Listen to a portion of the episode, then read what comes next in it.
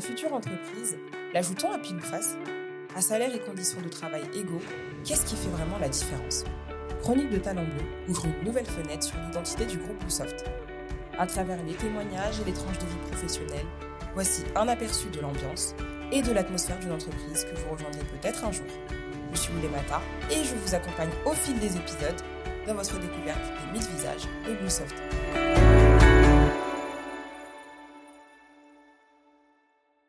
Nicolas est architecte solution infrastructure. Il travaille depuis 10 ans pour Bluesoft au sein de la BU Cloud Infrastructure et totalise 20 ans d'expérience dans l'informatique. Piégé, voilà. Nicolas adore son métier. Ça devrait vous sauter aux oreilles. S'il est clairement fait pour ça, il a aussi su diversifier ses expériences, signaler ses souhaits de monter en compétences pour renouveler un intérêt et un appétit pour le sujet toujours plus aiguisé. En clientèle la majorité du temps, le sentiment d'appartenance au groupe a forcément éveillé notre intérêt. En matière de formation et de parcours pédagogique, Nicolas est un enthousiaste de l'alternance. Puis il a gravi les échelons impeccablement. En fait, euh, alors mes études, j'ai euh, j'ai un bac ES. Euh, e je crois que ça s'appelle plus comme ça aujourd'hui, mais quand j'en parlais à mes parents, leur bac s'appelait pas pareil. Donc je pense que ça change tous les 5 ans. ensuite, j'ai fait un BTS, donc c'est un cycle de deux ans d'études assez techniques que j'ai fait en alternance. J'ai vraiment aimé l'alternance. J'étais pas très bon à l'école parce que sûrement des problèmes de motivation, ou ce genre de choses à se demander à quoi ça sert d'apprendre ci, d'apprendre ça. L'alternance, euh, on voit tout de suite à quoi ça sert, euh, on voit tout de suite les contraintes, et moi j'ai trouvé ça, enfin ça a bien correspondu à mon profil en tout cas. Donc j'ai fait, euh, j'ai fait un BTS donc en alternance dans une boîte d'expertise comptable, mais je faisais l'informatique là-bas. C'était intéressant aussi cette alternance-là parce que bah voilà, il y a la notion, ton métier à toi c'est l'informatique, tu dois utiliser de l'outillage pour répondre à un métier client qui n'est pas du tout forcément ton métier. La comptabilité, c'est vraiment pas mon truc. Quoi. J'ai utilisé une calculatrice, mais c'est plus que ça la, comptabilité. Donc voilà, tu as vraiment la notion euh, adapter tes techniques. Ton métier à toi, c'est de faire de l'informatique et il faut que tu comprennes le besoin client pour pouvoir y répondre au mieux. Euh, donc euh, c'est mon, mon diplôme le, le plus haut. Hein. C'est un bac plus 2, assez technique. Euh, je suis entré chez Steria euh, pour faire du support informatique, mais ça a duré moins d'un an. Alors par contre, c'était très intéressant. C'était au CNES à Paris, au Centre national d'études spatiales. Donc il y avait des fusées dans tous les bureaux. Euh, c'est la tête dans les étoiles. C'est vraiment génial. Mais je faisais juste du support, enfin juste du support informatique et, et des gestes de proximité, comme on dit. Donc c'est quand tu te fais driver par des gens un peu plus techniques pour le backup donc pour les robots de sauvegarde, des genres de choses. J'ai fait du backup et ensuite j'ai été travailler chez Bouygues Télécom pendant. Euh, alors Bouygues Télécom, j'ai passé 7 ans chez eux. Euh, j'ai fait euh, 5 ans d'administration Unix. Donc j'ai commencé en, bas de l'échelle et puis bah, j'ai fini support niveau 3. Euh, alors, niveau 1, niveau 2, niveau 3. S'il faut le rappeler rapidement, niveau 1, en fait, c'est que bah, tu connais assez bien la technique pour pouvoir appliquer une procédure. C'est-à-dire quand on dit connecte-toi à la machine, fais telle tâche, euh, reprends tel résultat, voilà, c'est là tu es niveau 1. Niveau 2, tu une capacité de diagnostic parce que tu vas connaître un peu mieux les choses, tu vas être capable de sortir des procédures euh, quand tu dis que là tu eu un problème et qu'on peut modifier telle procédure. Et niveau 3, tu normalement un expert, donc tu dois écrire les procédures, faire en sorte qu'elles soient solides, pouvoir les tester et, euh, répondre aux besoins des niveaux 1 et niveau 2 quand il y a des soucis techniques. Dans les 5 ans, j'ai fait euh, niveau 1, niveau 2, niveau 3 en Unix. Et les deux dernières années, donc 5, 6, 7, ouais c'est ça, les deux dernières années, j'ai fait euh, du euh, support. En fait, c'était pour un service de transfert de fichiers. Alors qui faisait du transfert sécurisé, automatisé, euh, de fichiers, de flux, des proxys, des reverse proxys. Enfin voilà, ça m'a permis d'utiliser en fait mon bagage système pour maintenir des applications et développer des applications de transfert de fichiers sécurisés. Je suis entré chez BSM en disant bah voilà, moi j'aimerais bien me mettre au stockage. Par contre, j'ai pas forcément une expérience de stocker. Et l'opportunité, c'était justement d'aller travailler au backup pareil dans une équipe BSM euh, et c'était là pour le coup une équipe de support niveau 3 euh, qui, était constituée de quatre individus vraiment exceptionnels que bah, avec qui j'ai encore contact aujourd'hui qui pareil euh, qui étaient des Bluesoft qui le sont plus aujourd'hui parce qu'ils sont passés chez le client mais voilà. Je dis des Bluesoft mais à l'époque c'était BSM hein, et qui m'ont permis justement de, bah, de beaucoup avancer dans le backup. Aujourd'hui Nicolas dispose d'un très très bon bagage technique un profil qui s'est enrichi au fil des années en sachant exprimer certaines envies d'évolution. En gros, moi, je, suis euh, administrateur système à l'origine, surtout sur des systèmes euh, Unix. J'ai pas de limitation sur les systèmes Unix, euh, du AX, du Linux, du Red Hat, histoire de balancer quelques noms techniques. Mais ma vraie passion, enfin, une de mes vraies passions que j'ai pu mêler à ma vie professionnelle, c'est le développement. J'aime écrire du code. J'aime faire des bouts de script qui font mon travail. Si c'est pour travailler beaucoup moins, je suis très, je suis prêt à fournir beaucoup plus de travail. Voilà.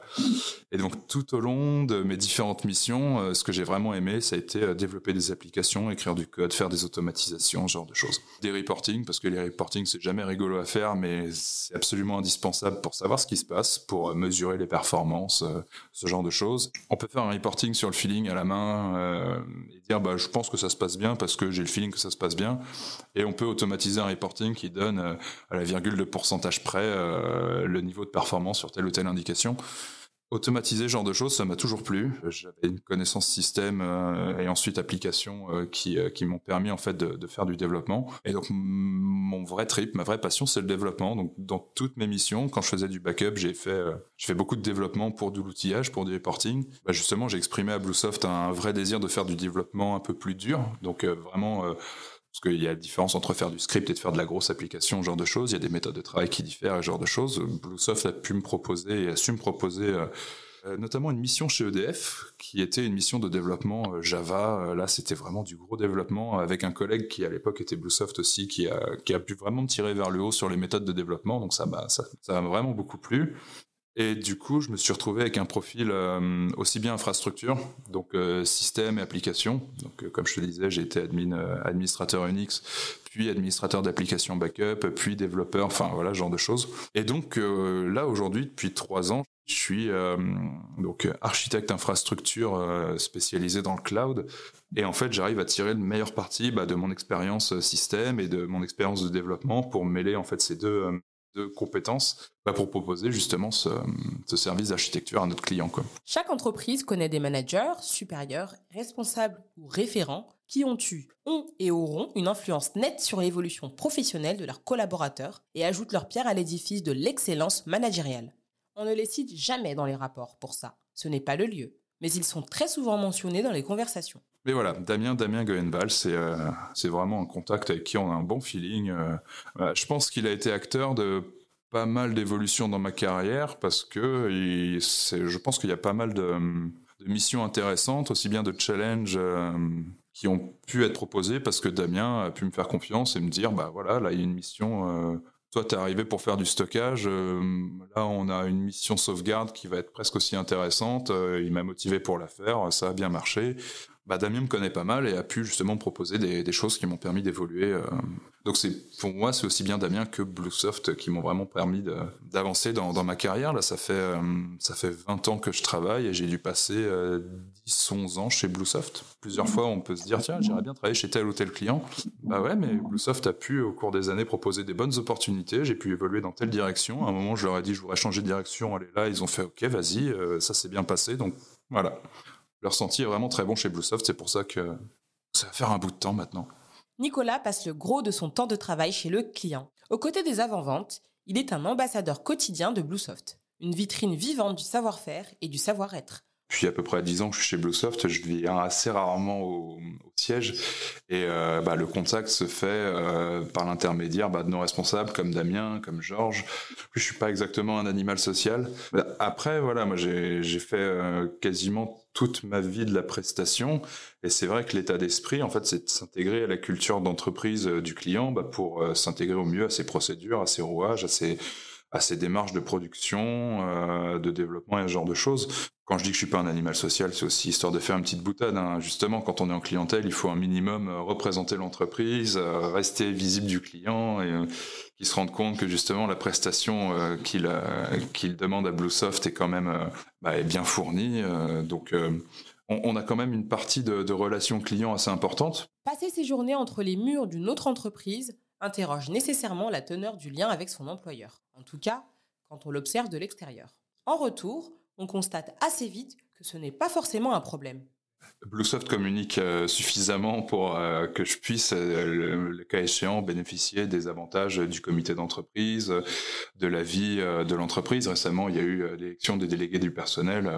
On n'a pas vraiment pu passer à côté, quand bien même je ne travaille pas dans les locaux de Bluesoft ou, ou tous les jours avec des collègues Bluesoft. Alors, justement, là, c'est un point qui est, intéressant enfin, Bluesoft communique largement assez, à mon sens, pour qu'on soit bien au courant de ce qui se passe. Il y a de l'outillage qui est mis en place. Enfin, quand je dis de l'outillage, il y a des intranets, il y a des communications. Euh, donc tout ça, c'est plutôt bien fait. Quand tu, les vois passer, tu tu peux pas ignorer que tu fais partie de Bluesoft. Alors, pour rentrer dans le détail, on a toute une équipe qui s'occupe de faire euh, du niveau de stockage précisément, euh, c'est des gens avec qui, euh, bah, au jour le jour, on communique, euh, on va prendre des cafés, on est dans les mêmes bureaux, on échange, et on sait qu'on fait partie de Bluesoft. Donc on a des échanges là-dessus. Au café, typiquement, on va pas exposer la vie de l'entreprise. on n'a pas forcément envie que le, client connaisse les fonctionnements internes de Bluesoft. Maintenant, il n'y a pas de quoi rougir non plus. Donc voilà, on, peut garder le contact aussi de cette façon-là, dans le sens où on a des collègues Bluesoft chez le client. À côté de sa mission du moment, Nicolas travaille ponctuellement avec Michael Benaroche, le directeur avant-vente de l'ABU, au développement de l'automatisation des services d'infrastructure. Régulièrement, l'ABU accueille stagiaires, alternants et apprentis, une occasion pour Nicolas de transmettre à son tour il nous donne l'exemple d'Alexis en alternance l'année précédente. Tu as une application, tu as une infrastructure, tu as des connexions avec des technologies que tu ne maîtrises pas forcément toi-même. Il faut faire du reporting sur ces technos-là. Ces technos-là, tu les connais pas. Euh, bon, voilà.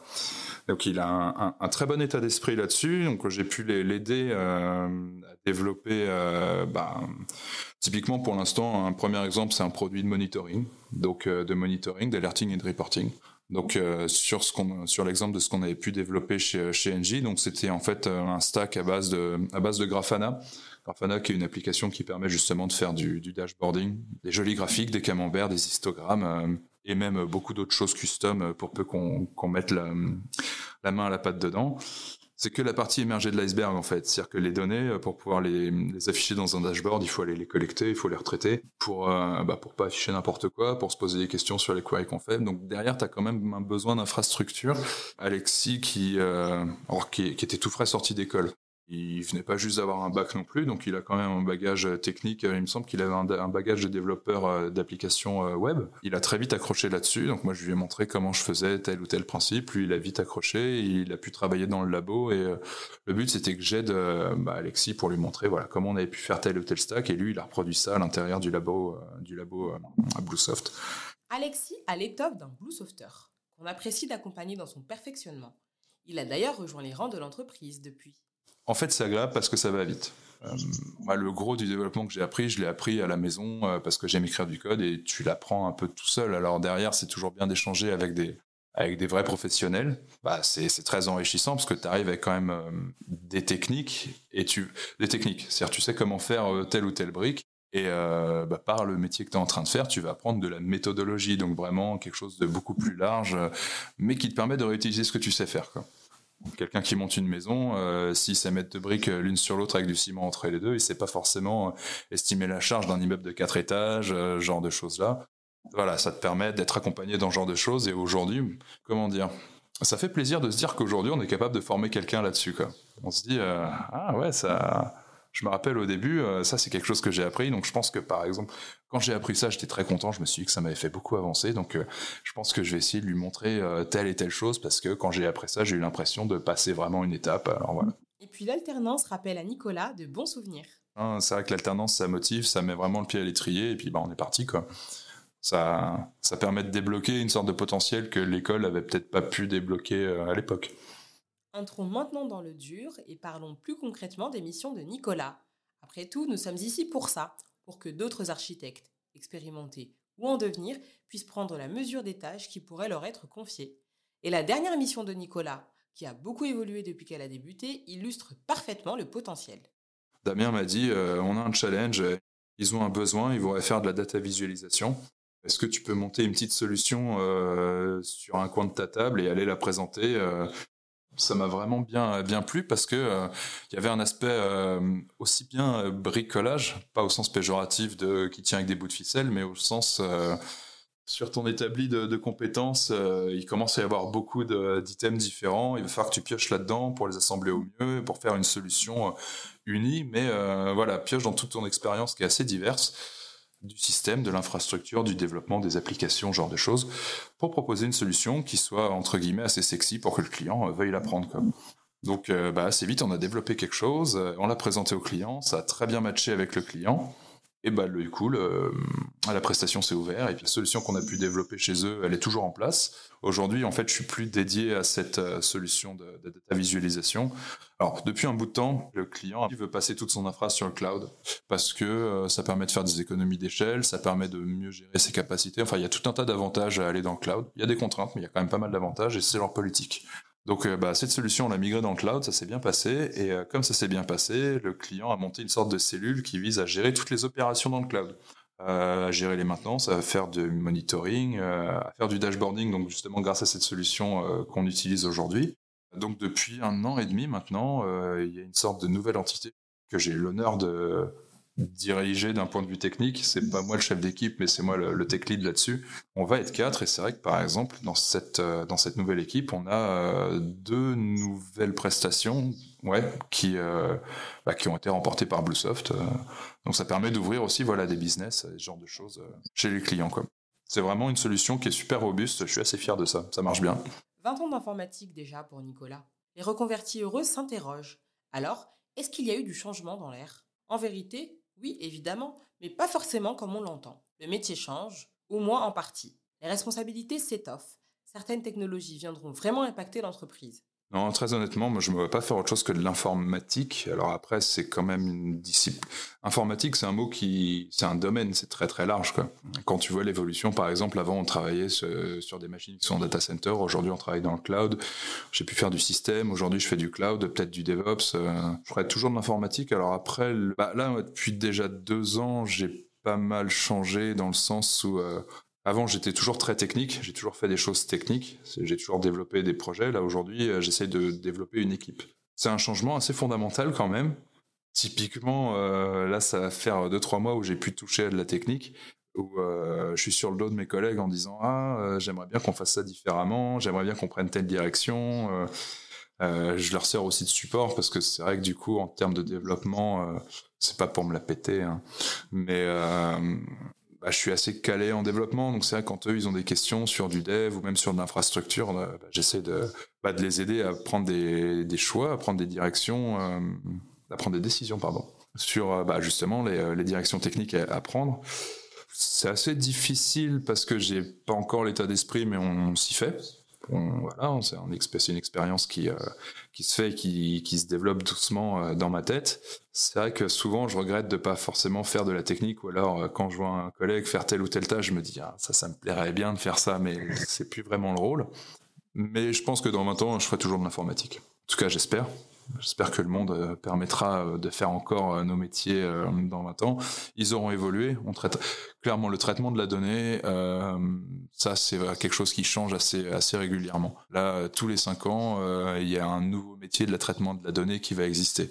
Euh, data scientist, c'est un terme qu'on va entendre depuis maintenant euh, sérieusement une dizaine d'années, peut-être un peu plus. C'est une formation complète, c'est quelque chose d'assez poussé, c'est quelque chose de différent de ce que j'ai pu faire, mais euh, je pense qu'un data scientist, même si c'est quelque chose qui existe depuis 10-15 ans, dans 20 ans ça existera toujours ces gens-là auront d'autres méthodes, mais ils auront les mêmes objectifs. Les bases de données telles qu'on les connaît, alors les bases de données pour le coup ça existe depuis le début de l'informatique, je dirais, depuis euh, bah, les années. Alors, les bases de données depuis les années 70, peut-être pas. Là, pour le coup, euh, je suis pas un historien de l'informatique, mais euh, il y a eu des évolutions. Mais les, bases de données qui pouvaient exister il y a 20 ans, certaines ont, évolué, mais existent toujours aujourd'hui sur le principe. De nouveaux types de bases de données ont, vu le jour pour répondre mieux à, à, des nouveaux besoins. Ou, enfin voilà.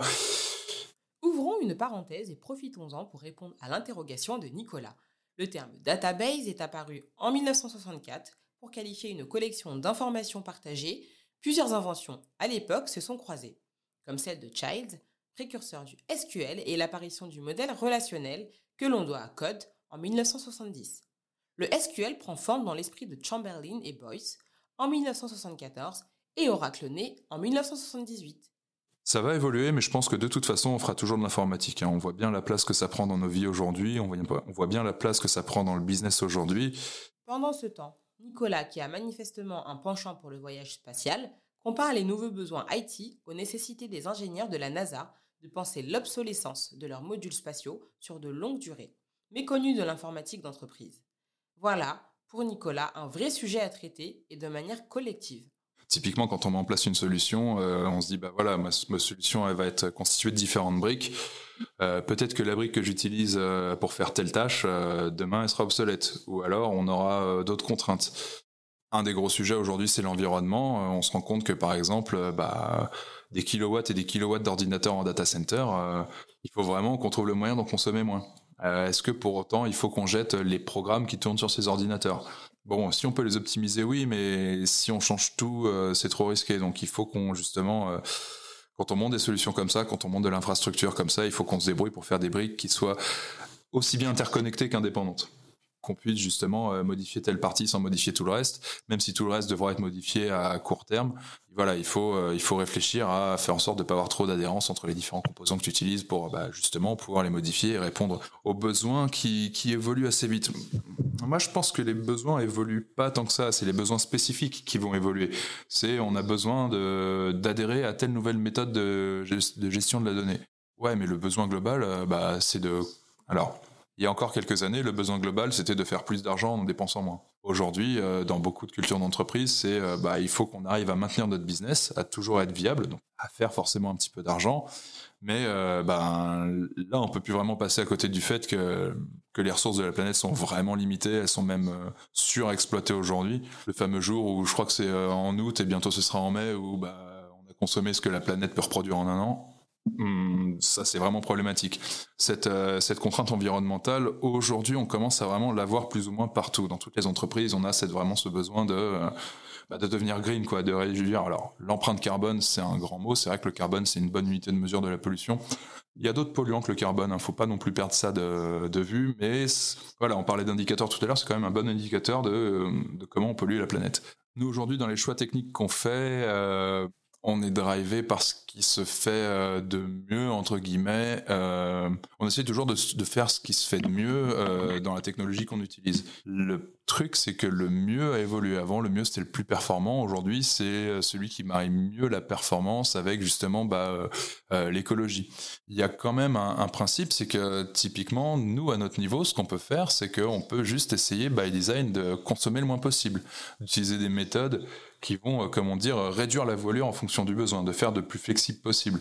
On va, ça va être assez difficile de mesurer, même s'il y a des indicateurs qui se font, de mesurer en fait ce qu'on peut économiser, bah, justement comme empreinte carbone, euh, quand on fait telle ou telle infrastructure, mais en gardant en tête le fait que avant, on pouvait se dire bon bah si je calcule large, je vais avoir besoin d'une machine grosse comme ça.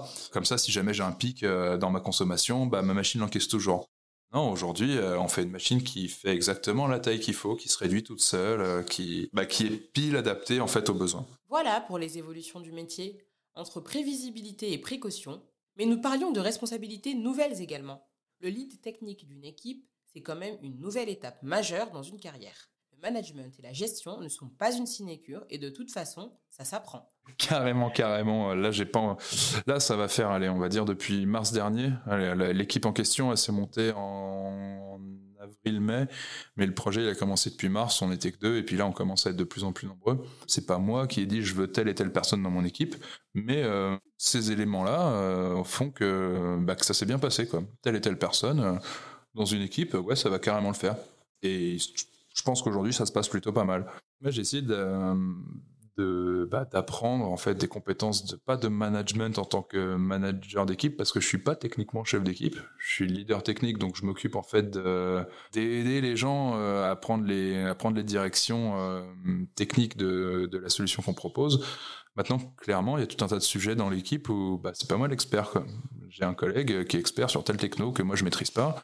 Par contre, euh, bah voilà, la plupart du temps, puis de toute façon, c'est une bonne solution pour que ça se passe bien dans l'équipe tu prends pas tes décisions tout seul, quoi. Tu demandes à telle personne qu'est-ce qu'on en pense, on a une sorte de débat, ça avance. Les compétences que j'ai pu acquérir, que je suis toujours en train de chercher à acquérir, en fait, ça va être des compétences de gestion, alors de gestion de projets techniques.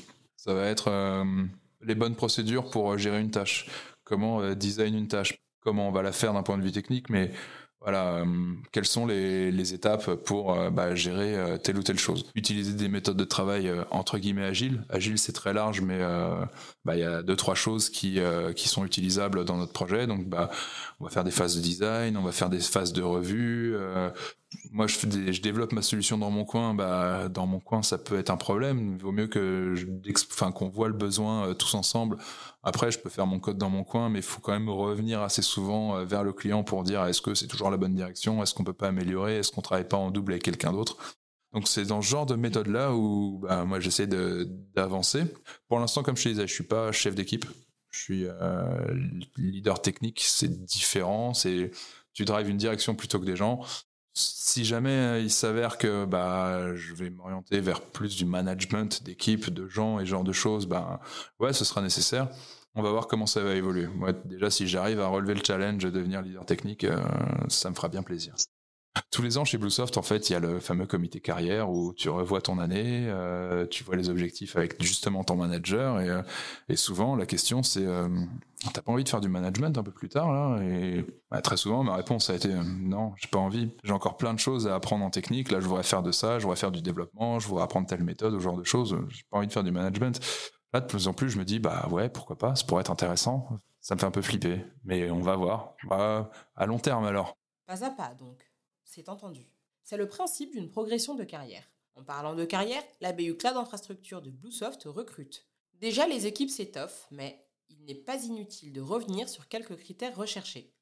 Bah, au sein du BU, on fait pas mal, en ce moment, on fait passer pas mal d'entretiens d'embauche, bah, justement, euh, pour essayer d'avoir des gens qui ont le, mindset un peu curieux, qui n'ont pas peur d'utiliser des technologies qu'ils connaissent pas forcément, euh, et de s'initier sur euh, bah, des technologies cloud, du développement, du DevOps, ce genre de choses il y a quand même pas mal de profils, on tombe sur quand même pas mal de profils euh, assez bons. Donc euh, là, je crois que récemment, on a fait deux recrutements qui, euh, qui sont justement sur des profils un peu, comment dire, qui couvrent, enfin un peu transverses.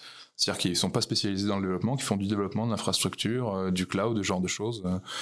Donc on, cherche pas mal de profils à tout faire entre guillemets, mais quand même avec un peu de, de profils à tout faire, mais avec un objectif vraiment infrastructure infrastructure et cloud, parce que de toute façon, c'est ce qui se fait aujourd'hui. C'est pas moi qui fais les, recrutements. Par contre, euh, j'aide pour faire passer quelques entretiens techniques. Quoi. Ah, nous y sommes. Les questions techniques en entretien. Nous sommes curieux, alors nous en demandons en échantillon. Bah, je vais demander, par exemple, si moi jamais j'ai un jour j'ai eu une galère et que j'ai passé du temps à rechercher une solution à tel ou tel problème, euh, je vais par exemple poser la question. Tiens, Python, un jour j'ai essayé de faire telle chose, euh, comment tu t'y prendrais?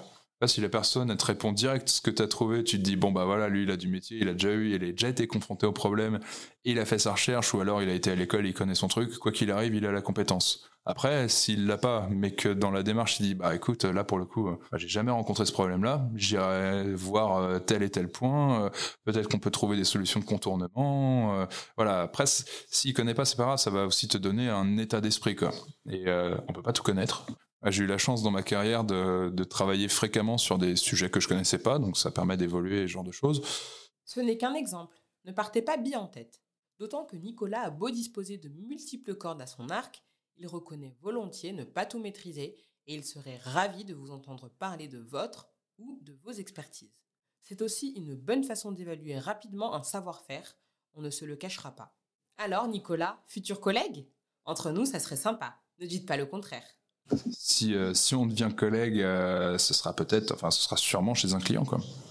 Après, c'est les entreprises où il fait bon travailler, quoi. Donc, euh, en termes techniques, on voit pas mal de technos différents, donc ça reste intéressant. j'ai eu la chance de pouvoir changer de mission, donc de changer de métier, donc de changer de technique et, de repartir souvent sur des choses nouvelles. Donc, oui, oui, c'est, un format qui me, qui me va bien, quoi. Merci d'avoir écouté le podcast Chronique de Talent Bleu du groupe Bluesoft. Abonnez-vous et restez à l'écoute. À très bientôt.